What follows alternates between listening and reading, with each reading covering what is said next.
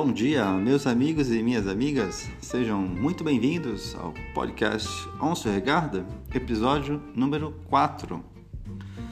Bem, minha gente, primeiramente eu gostaria de agradecer a todos aqueles que me ouviram nos três primeiros episódios. Gostaria muito de agradecer a, o alcance que houve aí com, com os três primeiros podcasts lançados. Fico muito feliz que vocês tenham ouvido e se interessado aí pelo, pelo programa. É, hoje, uh, um dia muito especial. No episódio anterior, uh, eu tratei de uma experiência muito pessoal minha. Eu perdi um amigo muito, muito querido de infância recentemente e dediquei o episódio a ele. Uh, e hoje a gente continua, o programa ele segue, a vida ela continua. Por mais triste que, que algumas uh, coisas aconteçam na vida da gente, uh, a gente há sempre de continuar, sempre em frente. A gente só não pode parar. Ainda mais no meio da, dessa, dessa loucura que hoje o mundo virou, do caos total, uh, a gente continua. A gente deve reunir forças aí para continuar, apesar da pandemia, apesar da, das crises todas que, que nos cercam. E, e é isso que eu estou tentando fazer com o podcast. Uh, a gente vai seguir. Hoje eu tenho comigo um, um amigo também muito querido. A gente se conheceu em 2015 na França. Uh, e eu estou muito também muito muito feliz mesmo de poder recebê-lo e ele aceitou o convite de participar e depois da vinheta a gente vai conhecer aí mais a fundo esse meu parceiro. Espero que vocês gostem da entrevista e daqui a pouco a gente volta.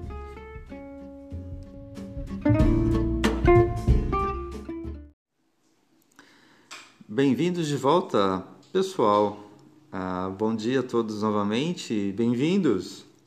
Uh, eu estou extremamente feliz uh, hoje de poder falar com esse meu amigo, um amigo muito querido, que eu conheci há cinco anos atrás, quando eu estive na França e nós estudamos na mesma escola. Ele é uma dessas pessoas que a gente gosta de estar perto porque ele tem uma energia muito boa, muito positiva, um cara muito engraçado e muito, muito gente boa. Ele é um americano e hoje a gente vai conversar com, com um cidadão americano, é um velho conhecido meu, um grande amigo, e ele trabalha com música. Ele nasceu em Belmont, é, em Massachusetts, um estado americano, mas ele mora em Nova York. Vocês devem estar se perguntando, mas qual tipo de música ele trabalha? Qual tipo de música que ele faz? Bom, para saber mais, fiquem ligados. A entrevista está prestes a começar. Good morning, everybody, and welcome. I am overjoyed to host this show, really. Today, we're going to talk with an American citizen, a good friend of mine, who works with music he comes from Belmont, Massachusetts, but he lives in New York. You might wonder now, uh, what kind of music does he work with? So, to figure it out, stay tuned. The interview is about to begin. All right, guys, uh, and welcome back to the show. Uh, first of all, I would like to thank you, PJ, for being here with us. And can you introduce yourself, please? Hi, everyone. My name is PJ, although my real name is Pierpont Johnson. Yes, that's a mouthful. I am from the United States. I live in New York City, although right now I'm in New Jersey. And I am from about four hours from New York, a town called Boston. It's awesome, PJ. And what's your first memory from your childhood? I remember when I was about three or four, me and my friends wanted to be the Teenage Mutant Ninja Turtles. It's probably called something different wherever you're listening. And we all tried to dress up like them. I was Raphael, the the red one who uh, liked to eat pizza and party a lot, which I still do both of those things to this day, for better or worse. Okay, PJ. So, and what what do you do for living, PJ? What's your job? So I am primarily a DJ and music producer.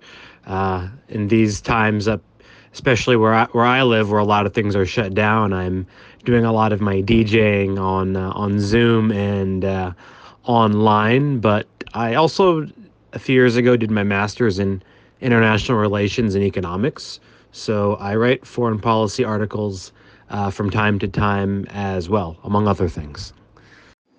Very good, PJ. So Zoom is an app uh, where we can talk with other people. We can make a meeting, and it's a good way. You found a good way to to keep going, to do what you like to do, to do your job.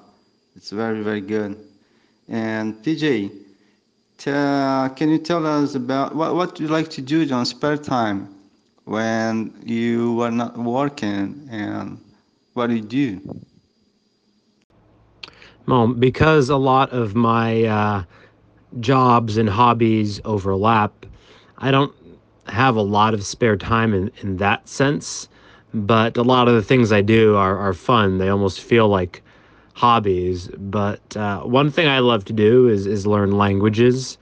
Um, we met, you and I, Cristiano, met in Lyon, France, uh, studying French. So I like to learn languages and uh, and travel. Before I started DJing, I was actually a travel consultant uh, for a company called Liberty Travel. So uh, not right now; it's a little bit hard, but traveling is is one of my passions. Antarctica 2021.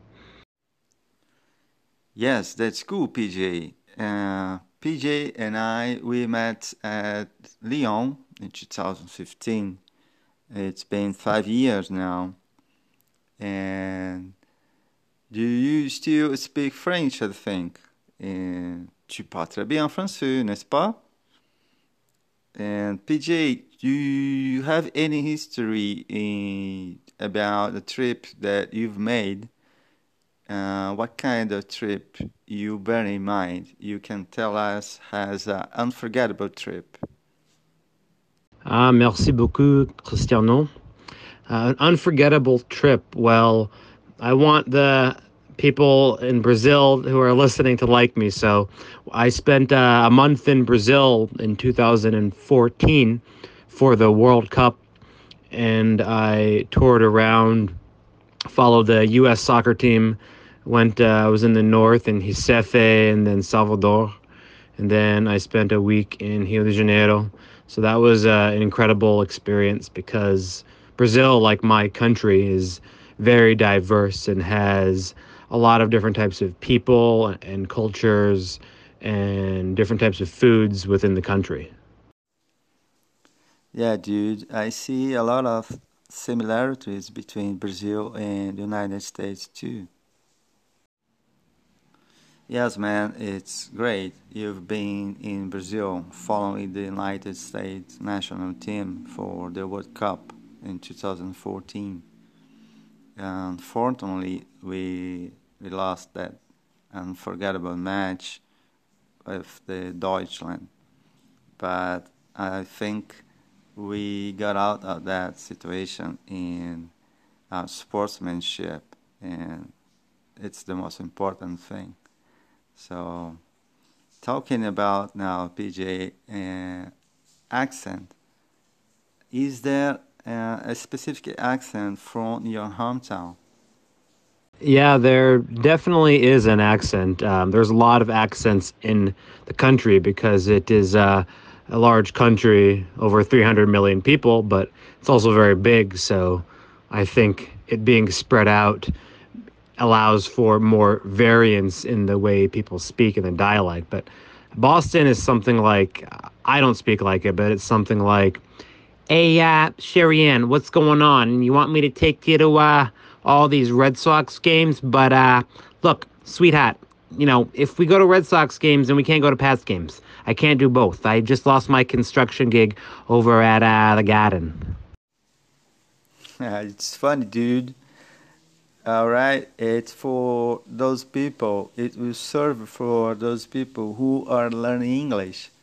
And there are a lot of different accents in the United States. The way they speak for example, in different regions and in different countries, for example, you can learn English from Britain, you can learn English from Australia, Canada, uh, United States. You got a lot of resource to to find out what kind of accent you can deal with.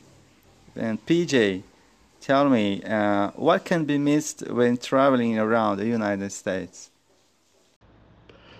Yeah, so as I was talking about with the accents, uh, because the U.S. is so diverse, going to different places offer many different things. I uh, I love New York. I think everyone should go there. There are all sorts of different cultures and incredible uh, restaurants from all over the world and, and nightlife and history. Just don't come right now. it's not the best time, but come when things uh, calm down. Um, and New York is good because it's near Boston, uh, near the capital, Washington, D.C., uh, so you can do the Northeast.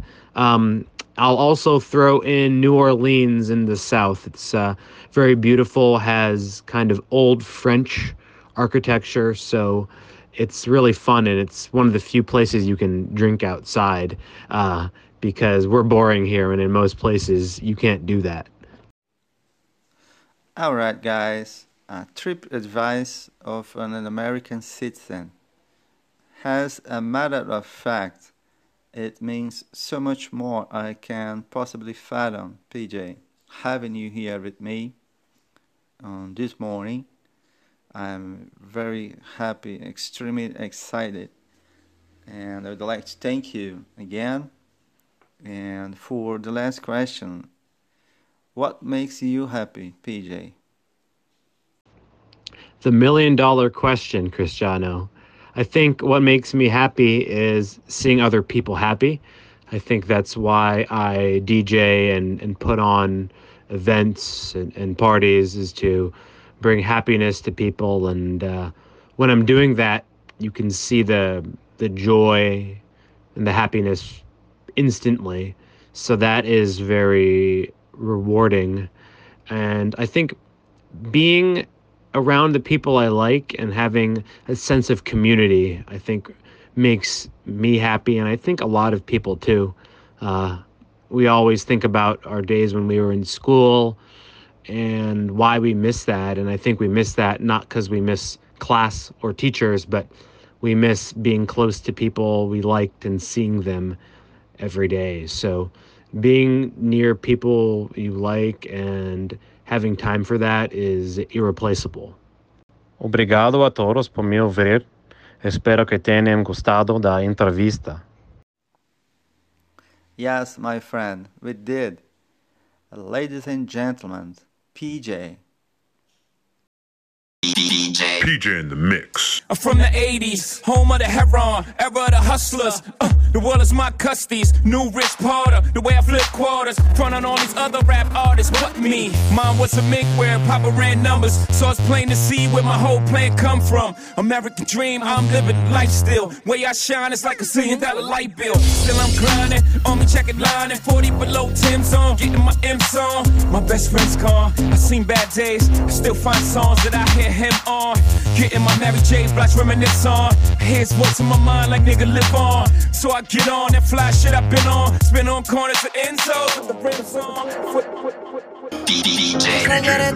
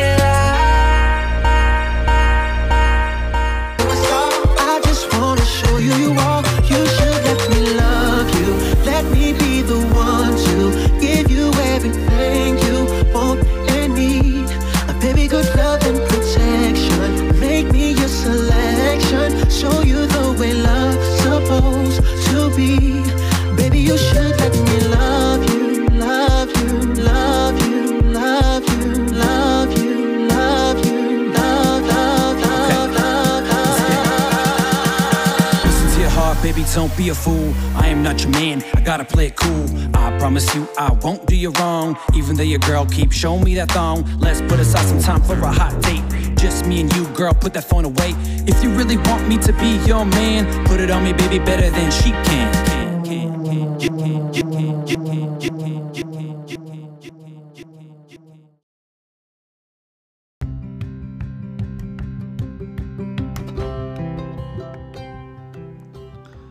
Ok, pessoal, muito obrigado. Gostaria de agradecer vocês por acompanharem mais esse episódio. Se vocês repararam bem, ah, esse episódio está sendo lançado hoje, quinta-feira. Ah, no início do projeto, estava previsto para que eu lançasse as sextas-feiras e as segundas. Porém, eu optei aí por essa mudança. Então, nós teremos aí todas as segundas e quintas-feiras lançamento de novos episódios, com novas entrevistas, novos convidados, muita gente boa, muita gente legal para a gente conhecer de todo lugar aí do planetinha Terra que a gente vive.